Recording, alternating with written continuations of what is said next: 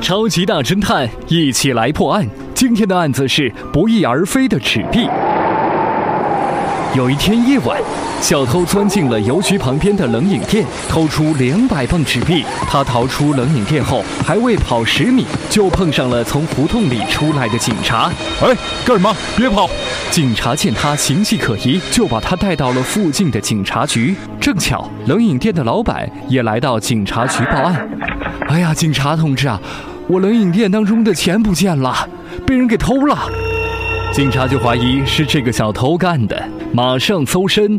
但是令人不解的是，小偷竟然身无分文，没有证据，只能够将小偷给释放。啊，我被放出来了！你们是找不到我偷的纸币，就不能够给我定罪，逮捕我。冷饮店被盗的当天晚上，小偷把两百英镑究竟藏到哪儿去了呢？当晚释放小偷之后，一直有警察盯着他，未曾看到小偷返回作案现场，同时也可以确认小偷没有同伙。你能从小偷只偷纸币不偷硬币悟出他的作案方法吗？